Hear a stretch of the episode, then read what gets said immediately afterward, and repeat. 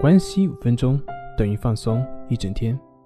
大家好，我是心理咨询师杨辉，欢迎关注我们的微信公众账号“重塑心灵心理康复中心”。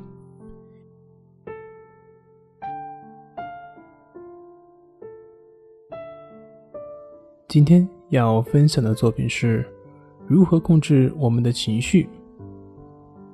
在我们这个时代，大家都非常忙，不是忙着工作，就是忙着生活。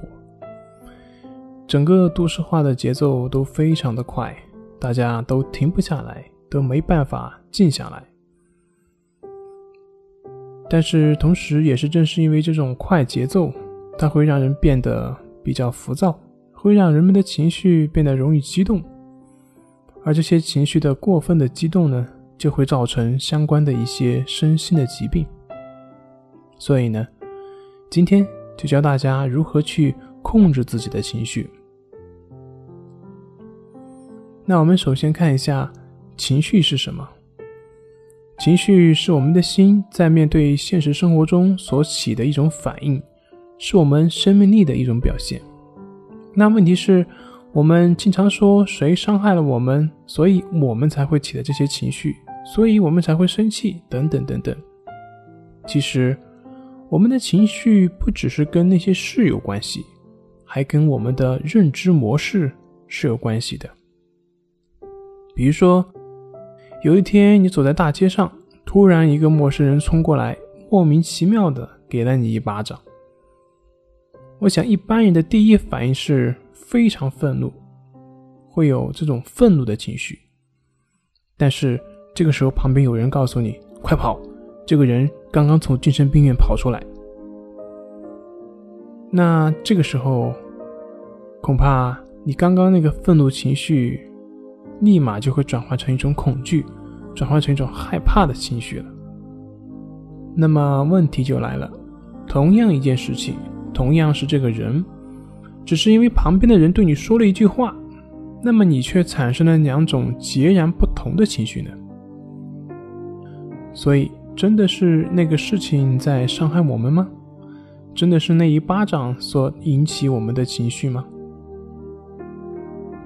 在本质上，我们并不能够真正的去伤害到别人，别人呢，也同样并不能够真正的去伤害到我们。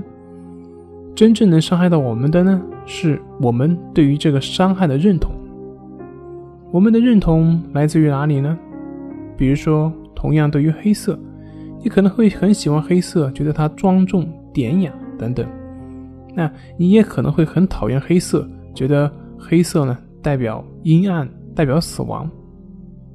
当然，你也可能会有其他的一些感觉或者是喜好。那么从这里我们看到，黑色这个颜色它本身。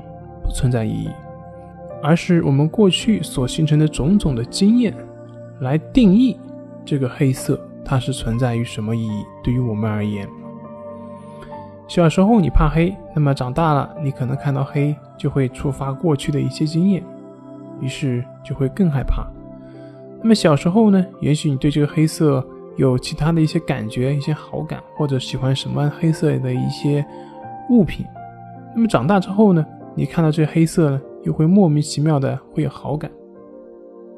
所以，有一本书上曾经说过，这个世界上没有别人，只有你自己，因为你所感受到的一切都是你过去经验所投射出来的结果，而这就是我们生活中所有情绪的根本来源，也就是我们生活中所有情绪都并不是。我们所认为的那个事情所导致的，而是我们认为对于事情的那个意义所导致的这些情绪，而这些意义是我们自己所定义的。好了，今天就分享到这里，咱们下回再见。